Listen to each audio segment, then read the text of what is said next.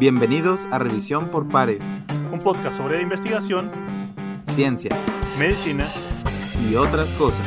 Yo soy Adrián Verdines. Y yo, Rodrigo Terán. Sean todos bienvenidos. Más de la residencia, ¿no? La residencia de una pandemia. La residencia en medio de una pandemia. Y eso no significa que, no tengamos que hacer la tesis, es lo malo, ¿no? No se cancela. Eso no, se puede acabar el mundo, pero la tesis no se cancela. pero la tesis se tiene que hacer de una u otra manera. Así es. es pero bueno, pues recordando, este, el día de hoy más bien vamos a ver, eh, hablar un poquito de hipótesis y objetivos eh, principales y secundarios o generales y específicos, depende del libro que ustedes agarren este, para leer. Pero antes de eso, pues daría bien, estaría bien dar una recapitulada rápida nomás de lo que tocamos en los primeros dos episodios. No sé si me hagas el favor. Bueno, ya hasta ahorita llevamos la idea de investigación, que es lo primero que se tiene que hacer, y el problema de investigación, que son los dos pasos iniciales que con lo que uno inicia su tesis. Ahora viene, ya una vez planteados estos estas cosas, el, lo que es la hipótesis, que es uno, suele ser uno de los problemas más comunes a los que se enfrentan las personas, porque no saben o no, o no tienen idea de cómo plantear una hipótesis. y es muy importante porque a partir de la hipótesis vamos a plantear nuestros objetivos, que eso ya lo vamos a ver un poco más adelante.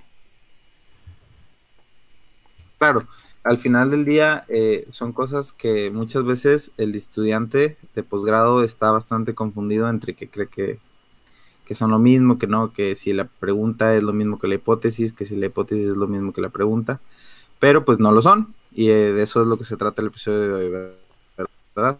Así es. Y bueno, solamente para como unos anuncios, este, primeramente una disculpa por retrasarnos, porque se supone que esto iba a ser semanal, pero nuestras agendas se ocuparon un poquito. Y dos, este, también eh, comentarles que ya tenemos eh, cuenta de, Twitter, que es Revisión X Pares, y cuenta de Instagram, donde vamos a estar, que es Revisión por Pares, en donde vamos a estar subiendo algunos contenidos de, que pueden ayudarles un poco para todo esto de la investigación. Y de hecho, el primero que, se, subió, el primero que se subió a Instagram, que es el que vas a comentar, ¿no? Sí, hoy, hoy por ejemplo subimos este el primero que es un esquema eh, sobre cómo se llega a una idea de investigación, ¿no? En concreto, vaya, cómo llegamos a una pregunta, cómo partimos de lo general a lo específico, ¿no?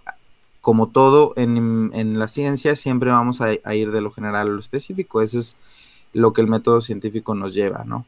Y es, es contenido que vamos a compartir en nuestra red de, de Instagram, como dijiste, y de Twitter, que no pudimos poner la palabra por, por límite de caracteres, pero por eso tuvimos que poner X en vez de, pero... Entonces, recordando, eh, solamente es, en Twitter es revisión X pares, y en Instagram es revisión por pares. Así como se escucha. Muy bien. Este, bueno, y ahora sí, la pregunta es, ¿qué diablos es la hipótesis?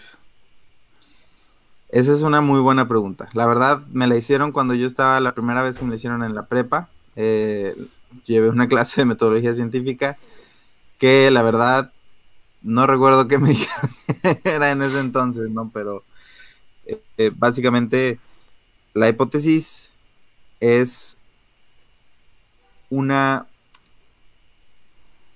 idea que ya como tal tenemos nosotros de lo que va a suceder con cierto, eh, a través de, de, cierto proceso, ¿no? O sea, es lo que nosotros creemos que sucederá al momento de realizar cierta acción o cierto experimento. Sí, de hecho, una, una definición más clara que uno de nuestros profesores nos mencionó fue que es una aseveración educada sobre un tema en particular. Y que hace referencia a esto que es una, es una oración, una frase en la cual tú vas a darle respuesta a una pregunta o un problema de investigación, pero obviamente que esté fundamentada en, este, en evidencia. O sea, no puedes aventar hipótesis nada más porque sí. Otra cosa es que lo más común es que también se confunda hipótesis con teoría. En el léxico común, o sea, del día a día, a veces, muchas veces utilizan la palabra teoría para referirse a una hipótesis. Pero este, la hipótesis en sí es la, darle explicación a una pregunta que tú tengas el conocimiento en base a lo que has leído, en base a lo que has este, estudiado y eh, con eso dar respuesta. Y otra, otra característica de la, de la hipótesis es que se puede negar a sí misma, que eso ya lo vamos a hablar un poco más adelante con lo que es la hipótesis nula y la hipótesis alternativa. La, la, digo, entrando de lleno, no sé si, si quede claro el concepto, espero que sí. Si no, subiremos contenido, como les digo, a nuestras redes, ahí pueden aclarar más dudas. Pero lo que comenta Adrián es que ustedes, si se ponen a leer un, eh, ya sea que se pongan a leer un libro de metodología o que abran su guía de cómo hacer un protocolo proporcionada por su institución de preferencia, donde sea que estén haciendo su maestría, doctorado, residencia, eh, va a haber una sección en la que les pida una hipótesis y esta hipótesis se va a dividir básicamente en dos tipos de hipótesis. La hipótesis alterna y la hipótesis nula. Estas siempre causan confusión. Yo me confundí cuando la primera vez que me dijeron estos términos dije, ¿qué diablos? No sé tú, este, si también te, sacó de, onda. Hecho, de hecho, hasta el día de hoy que todavía encuentro bibliografía que, que dicen cosas contrarias. Sea, de hecho hoy estuve revisando textos y algunos dicen que la hipótesis no es la hipótesis que tú propones y otros dicen que es al revés, que es la que, la que le da una alternativa a tu respuesta de, de, investigación en caso de que no sea favorable. Sí, sí, sí, yo también he encontrado lo mismo, pero digo, por consenso aceptamos que la hipótesis alterna es básicamente, en palabras simples, lo que nosotros creemos que va a pasar al momento de hacer nuestro experimento, nuestro protocolo. Y la hipótesis nula es... Aquella que le da una explicación alterna, bueno, no alterna, una explicación este, cuando no tus resultados de experimento no te favorecen. Por lo general, la hipótesis nula lo que hace es solamente poner un no en, la oración. Un, ejemplo, por ejemplo, eh, un ejemplo, por ejemplo, un ejemplo podría ser eh, si tú vas a buscar eh, si existe una relación entre la, la incidencia de, de, quedarte ciego con el uso de insulina, tu hipótesis de alterna sería la insulina te deja ciego. Tu hipótesis nula sería la insulina no deja ciego. Eso lo pone un ejemplo muy burdo. Es un ejemplo burdo, pero es real, ¿eh? Los pacientes en verdad llegan con esta creencia a la consulta. Y es no una... Es... no, y es verdad. Pero eso es como se plantea. Entonces, la, eh, como lo dijimos al principio, la hipótesis tiene la capacidad de negarse a sí misma. Entonces, la hipótesis nula lo que va a hacer es darle una explicación este, en caso de que tus resultados no te favorezcan. Entonces, por eso es, digamos, nula. Exacto. Esa es la, idea en concreto.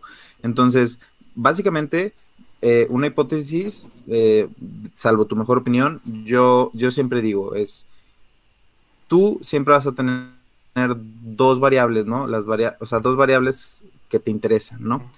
Eh, por ejemplo, en el ejemplo que diste es insulina y ceguera. Entonces, la hipótesis lo único que hace es unir las dos variables principales de tu estudio en una sola frase para ya sea relacionarlas o negarlas, dependiendo de si es la alterna o la nula, respectivamente. Y de tu tipo de investigación también. Sí, claro, bueno, eso es. Eso otra parte.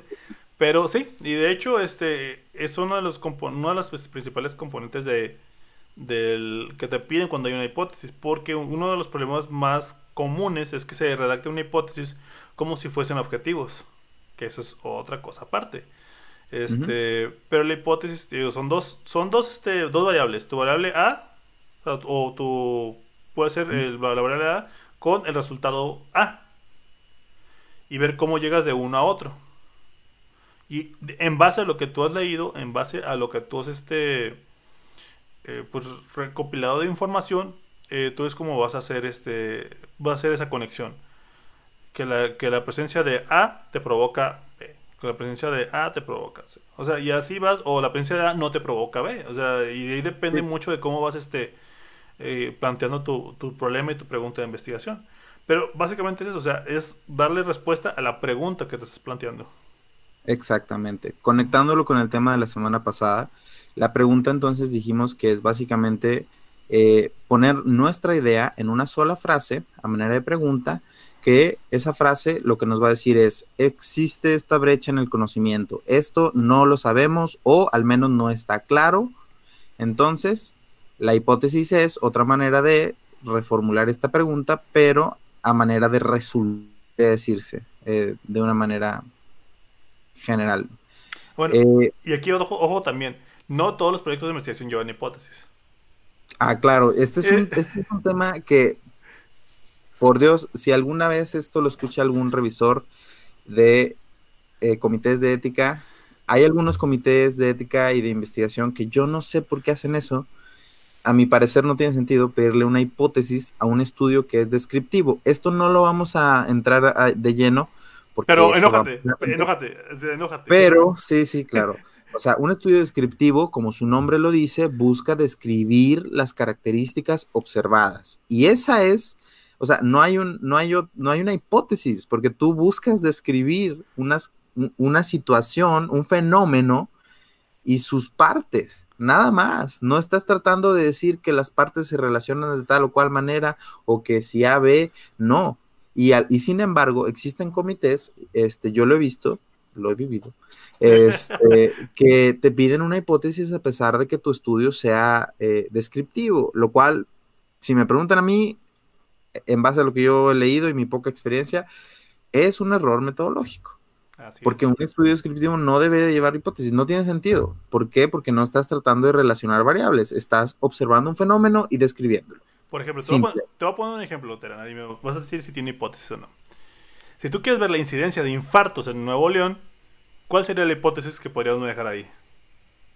Pues no, no podría manejarte ninguna, ninguna hipótesis, porque lo único que voy a hacer es describir el fenómeno, ¿no? Así es, simplemente es cuántos malditos infartos hay en, Nuevo León en un periodo de tiempo. No hay nada que más relacionar. En cambio, por ejemplo, si nosotros viéramos una asociación entre medicamento genérico X y los infartos, que lo estemos viendo, estamos analizándolo, vemos que hay información que respalda esa idea podemos ya generar una hipótesis de que el, medicamento genérico X eh, aumenta la incidencia de infartos.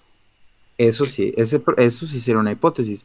Y ahí podría ser otro tipo de estudio que no sea un estudio este, eh, de tipo exclusivamente descriptivo, que ya busca una causalidad o una asociación, una correlación, ¿verdad? Como son las, los estudios de casos y controles o los estudios de cohorte, ¿no? Ah. Ya.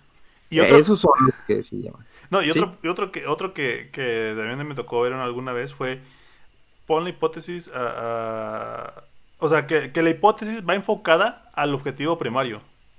Porque tenemos que hablar de los objetivos. Porque también, vaya, varias veces me ha tocado ver que quieren poner objetivo, hipótesis a todo. Entonces, entonces como que, ok, no, o sea, la hipótesis va enfocada al objetivo primario porque el objetivo primario va en... Lo que va a ser el objetivo primario es responder la hipótesis, o sea, darle, darle forma a la hipótesis para poder responder la pregunta de investigación. claro, o sea, básicamente el objetivo, el objetivo, digo, ya saltando un poquito, cruzando los temas, el objetivo general o el objetivo principal, repito, es equiparable, el, es un sinónimo, es necesitas demostrar o hacer para probar o rechazar tu hipótesis. O sea, si yo hago eso, puedo aprobar o puedo rechazar la hipótesis, este, ya sea la alterna o la, nula, ¿no? Que siempre se acepta y siempre se rechaza una u otra. Eso, eso, también es verdad, o sea, los, los, los este, estudios de investigación, casi, de hecho, nunca se quedan al, al, al aire, o sea, siempre se tiene que llegar a una conclusión. Ya sea si rechazas tu hipótesis o la aceptas. O incluso puedes buscar otras este, respuestas en, pero eso es algo más complicado en lo de la hipótesis, pero por lo general es o la rechazas o, la aceptas. Entonces, un estudio de investigación no se puede, a menos que no lo vas a publicar porque se quedó en el cajón, no es como que haya pasado. claro, claro, no es como que eso... No es como que eso haya pasado varias veces. Pero... Obstáculos en el camino. Pero sí, o sea, y al momento, porque eso también al momento, también es algo que se tiene que destacar. Muchas personas a veces se se, digamos, se desaniman de hacer investigación o la experiencia es mala porque muchas veces sus, hipótesis no comprueban sus hipótesis. Entonces, eh, dicho es todo otro, un rumbo aparte. O sea, ¿qué, qué tan válido es, es publicar un artículo que tu hipótesis no fue comprobada? O sea, que tus resultados no son esperados. Y la respuesta es que pues, es válido. O sea, es tu trabajo lo publicaste y, confrontaste una idea y te das cuenta de que no. Y eso es evidencia que a la larga va a servir para algo. Porque muchos también es mucho de los este de los investigadores, incluso los, más nuevos, que son los que, les pasa más, cuando sus hipótesis no son este que no se, no se o no se comprobadas, lo que pasa es que pues dicen, no lo voy a publicar, ¿para qué? esto quién lo va a leer, bla, bla, bla. Entonces, es información que nunca ve la luz y que es información que se pierde. Claro, al final del día, esos estudios que, que tienen, eh, pues podríamos decir resultados, no me gusta decir resultados negativos porque yo creo que no hay resultados negativos, solo hay resultados. Vamos a hablar de resultados esperados.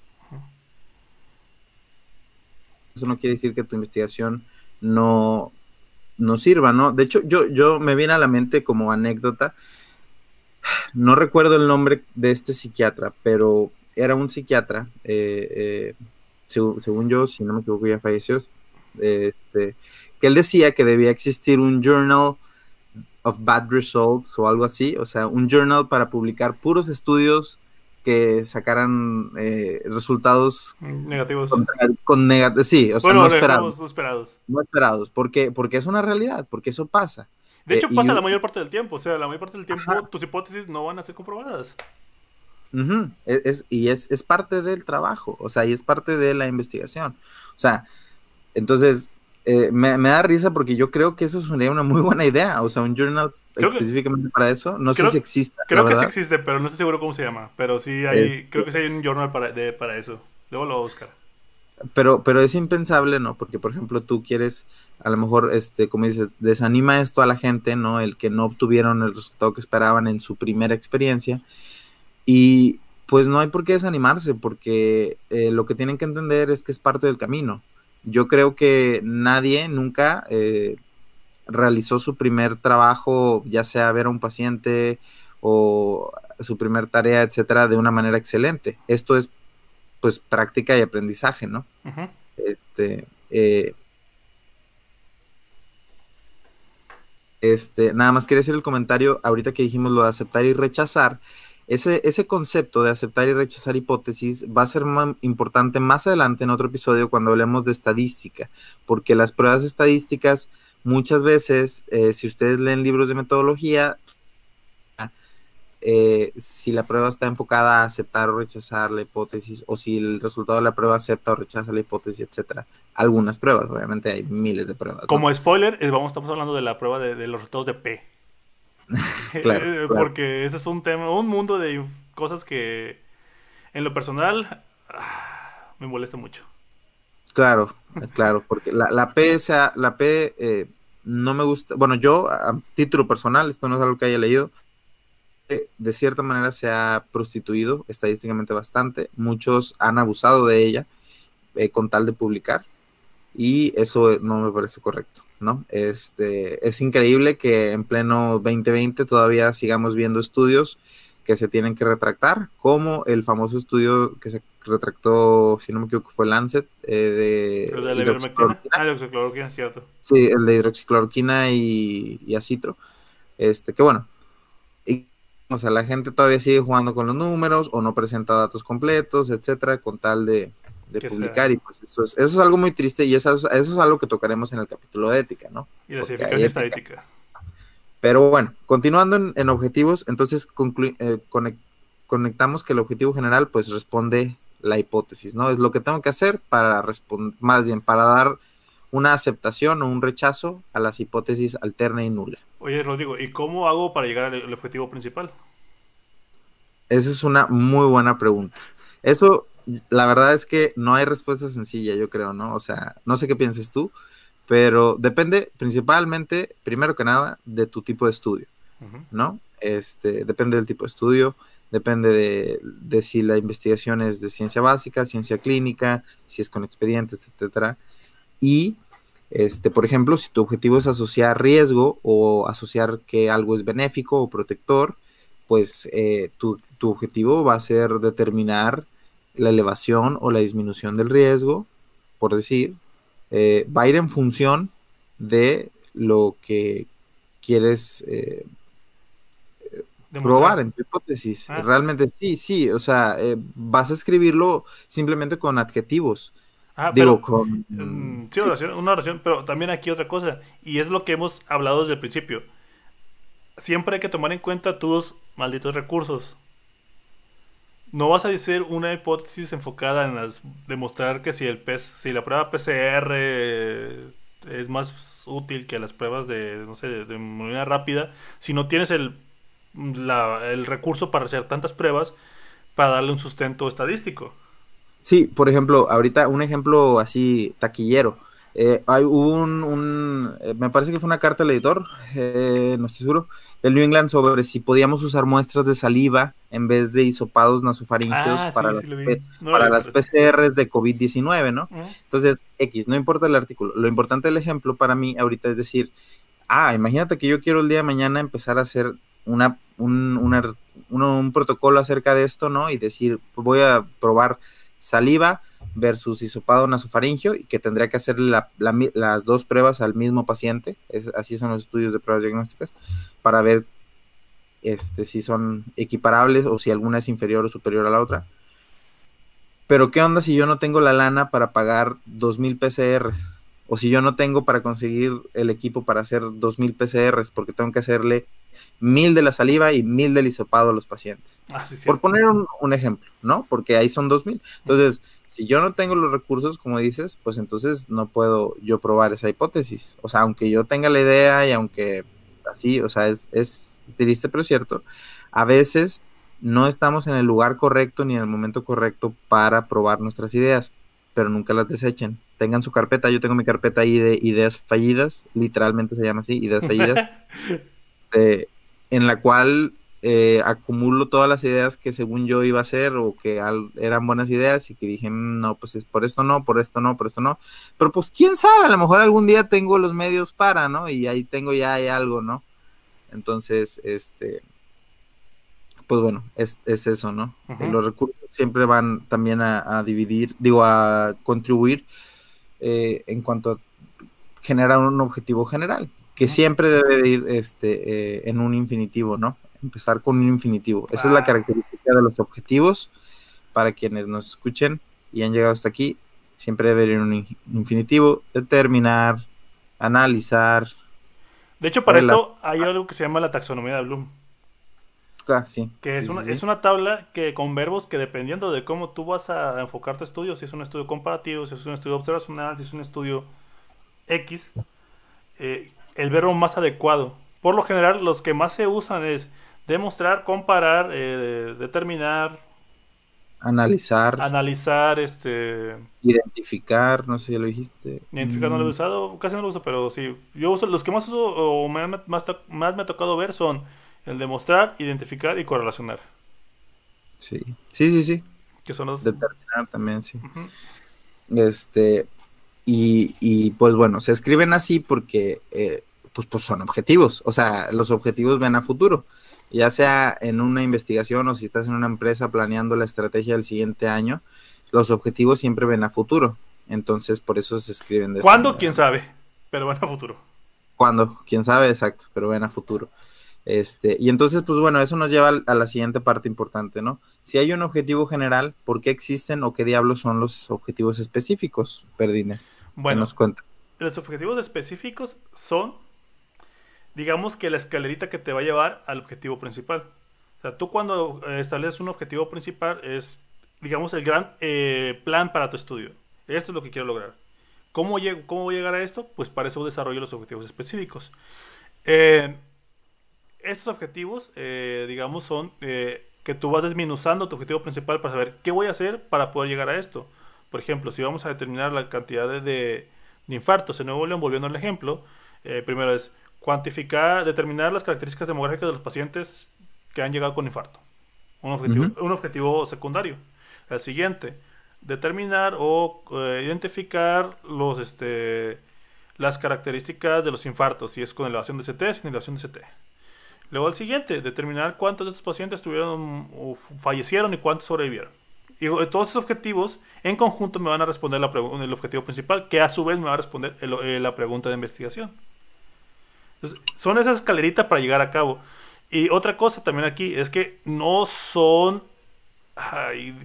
la, palabra son deseos, porque muchas veces parecen deseos. Me ha tocado leer eh, proyectos en donde ponen, esperamos que con esto se logre eh, disminuir el riesgo de, muertes por infarto.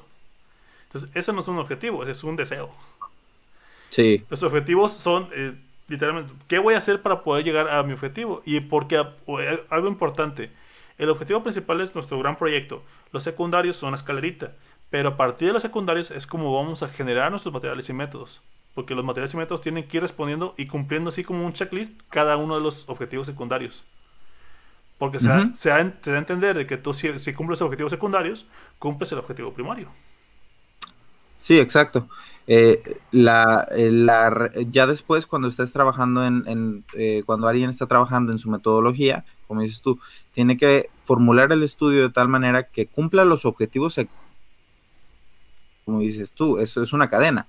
Eh, cumplo los objetivos secundarios, diseño el estudio para cumplir los objetivos secundarios y porque cumplí con los objetivos secundarios puedo eh, este, cumplir con el objetivo general y así puedo eh, aceptar o rechazar mi hipótesis y así puedo responder mi pregunta. Esa es la cadena inversa, ¿no? Si la quieres ver de al revés a, como lo hemos estado viendo. Este, y, y, una cosa que a mí me gustaría puntualizar eh, para, para que no pase lo que dices tú de, que esperamos, que no sé qué, es los objetivos tienen que ser concretos. Si yo lo pudiera, o sea, si pudiera decir una palabra para definir cómo tiene que ser un objetivo, tiene que ser concreto. Tiene que ser un renglón, máximo dos. O sea, he visto objetivos que son párrafos enteros, no sé si te ha tocado. He visto así de que la sección de objetivos, o sea, la sección de objetivos tiene que ser un cuarto de página, cuando mucho. Porque estás a doble espacio. Y con letra 12 haría el 12.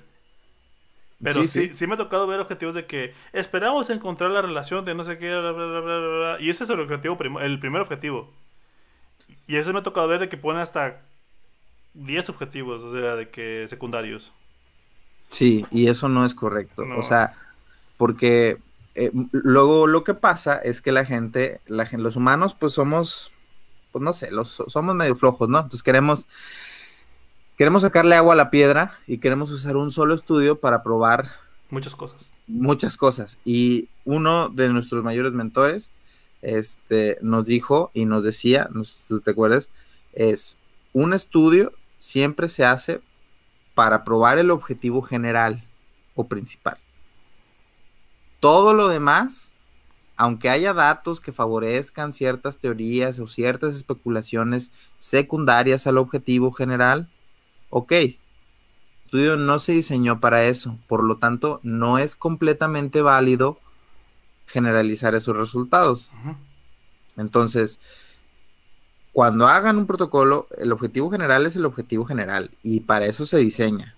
No le quieran sacar agua a la piedra, porque luego se ve peor, porque trabajan extra, no les va, no les va, los revisores les van a decir esto qué onda, este, no, van a batallar para publicarlo. No, deja tú, volviendo. Sus les van a hacer la vida de cuadritos, les van a decir, oye, ¿esto qué onda? ¿De dónde lo sacaste? ¿De la manga o qué? No, deja tú, cuando, cuando empiezan a revisar todo eso, de que meten cosas que no tienen que ver con el objetivo eh, principal, y te vas a la parte de estadística, se hace un infierno, porque tienes tantos datos de tantas cosas que no tienes ni idea de por dónde empezar. Y es como que, diablos, o sea, pásame los objetivos, quiero ver cuál es el objetivo primero. No, no, pero es que yo quiero sacar.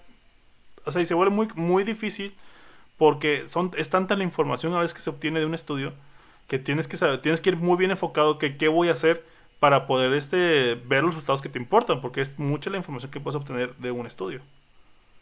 Claro, ¿no? De, este, o sea, yo creo que decía un, maestro que, que, podía agarrar a cualquier persona sana y, hacerle mil estudios y le encontraba algo y lo enfermaba. Yo creo que lo mismo pasa con los números, ¿no? Este, yo puedo agarrar un chorro de números y hacerles dos mil tipos de pruebas de estadísticas y eventualmente alguna me va a dar algo, algo pero realmente ese algo no va a ser real porque no va, no va, como dijimos, no está metodológicamente bien hecho, porque no está diseñado. No hagan eso, por favor porque simplemente los asesores les van a decir qué onda con esto, las revistas si lo quieren publicar, pues también les van a decir qué onda con esto, o sea, no, el objetivo general, respétenlo y como dijo Verdines, esto les va a ayudar, si respetan sus objetivos, su estadística va a ser mucho más sencilla. No, de hecho, por ahí cuando puse el, hilo de, Twitter que, inspiró este, a este, a este, este podcast, ahí saqué una frase de como de, de, Yoda, no me acuerdo muy bien cómo la puse. Pero, si resumidas cuentas, objetivos claros, te llevan a una metodología exacta, a resultados concisos y a no sufrir. Entonces, Así es. Todo eso es. Si tú, y, y, si tú llevas todo un caos desde el principio, obviamente el resto va a ser un caos. Y lo vas a terminar publicando además por quererlo publicar. Y quieran o no, o sea, el publicar una buena revista te da puntos como médico, o sea, de lo que te vayas a dedicar. O sea, no es lo mismo que solo hayas hecho tu tesis por hacerla, que esa tesis la hayas publicado en una muy buena revista y que llegues con más currículum a donde quieras llegar a trabajar. Si es que lo que te quieres dedicar es, te piden currículum de, de publicaciones, que es muchas de las instituciones educativas, por ejemplo, si quieres afiliarte a alguna institución educativa, te piden currículum de investigación. Claro, es ahora una necesidad que el estudiante, digo, perdón, el profesionista que se quiere integrar a la docencia eh, tiene que conocer de educación y de investigación. Y eh, volvemos a lo que decíamos, ¿no? O sea, siempre va a traer beneficios en especie y económicos. Yo creo que alguien que haga investigación y que publique en revistas de alto impacto, podría citar muchos nombres, pero no lo voy a hacer porque no sería correcto, de doctores que son muy famosos por ese tipo de cosas y que después nosotros mismos o otros colegas eh, referimos pacientes a ellos porque sabemos que son gente actualizada, porque sabemos que son gente que son capaces, ¿no? O sea, estoy refiriéndome al tipo de persona al que enviarías a un familiar tuyo. ¿No? O sea, que le confiarías eso, ¿no? E, entonces, eh, yo creo que la investigación es una necesidad eh, en, el, en, el, mundo moderno de la medicina. Eh, no, no hay el a mí, a mí no me gusta o no sé qué, no, no, no, o sea, algo tienes que hacer. Porque si quieres entrar a la alta especialidad o a la subespecialidad, si quieres entrar a cierta institución educativa, o a, lo mejor te favorece porque en la selección de plazas de cualquier, de cierta institución te da puntos extra, etcétera, etcétera, etcétera. O sea, es importante, ¿no? Consumir ciencia y hacer ciencia nos hace mejores médicos. Así es. Y bueno, este podcast ya lo vamos a intentar hacer más cortos porque los dos primeros estuvieron bien largos y ahí recibí cierta retroalimentación. Pero, y sabemos que este no es un tema, pues, taquillero, pero que a alguien le va a servir. Entonces, esto es lo importante. Es nuestra esperanza que, le sirva a alguien y que pues sepan que lo hacemos por amor al arte, la verdad. Sí, y de hecho está ya en, eh, ya tenemos en ya les hemos comentado, pero ya tenemos en Spotify también la cuenta. Sí, por pares. Pues también se, van, se van a estar subiendo ahí los podcasts, este si son más afines a escuchar podcasts en Spotify y también pues se suben a, YouTube, ya cuando finaliza la, la transmisión en vivo, se suben a YouTube. Claro en Spotify por si andan este, apurados en la mañana, que en lo que se están bañando, desayunando, viendo el trabajo, el tráfico, o si son de las personas que les gusta hacer ejercicio y escuchar podcast, porque hay quien, eh, o lo que sea. Ahí estamos en Spotify, este, también en YouTube.